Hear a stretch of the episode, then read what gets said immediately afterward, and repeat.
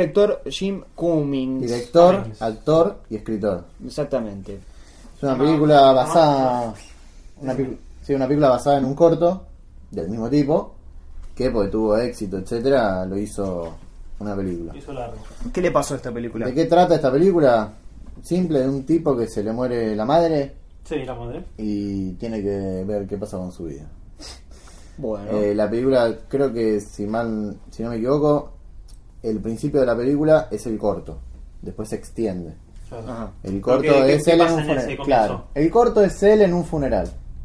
Va al funeral de la madre y como es un tipo que es un psicótico, que tiene un montón de problemas mentales, hace cualquier cualquier cosa. Claro. ¿Y cómo, cómo está filmado ese...?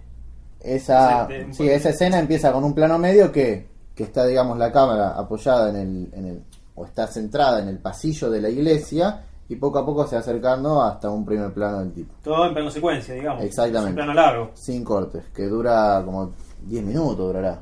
Sí. Bastante Sí, dura. mucho. Y ya lo que te plantea la película es, digamos, todo la exageración que va a tener la propia película. Eh, y creo que yo que ahí va a venir el problema principal que tuve yo. Sí, bueno, esto eh, lo comentábamos cuando salimos de la de la función, que siempre que uno habla del humor, de la comedia, habla de contraste, digamos. Siempre son este, dos mundos opuestos que chocan y en ese choque está lo irónico, la, la comedia. Creo que lo que hace Cat Cummings es que él eh, busca exagerar a, este, a su protagonista de tal manera que él quede muy over the top, digamos, en la forma que habla, cómo se mueve, lo que dice, lo que hace, lo que piensa, y bajar a todo el resto de los personajes, a todo el resto de las situaciones, algo mundano, algo muy bajo. Y ese, ese contraste queda un poco artificioso, digamos, si se piensa en la totalidad del film.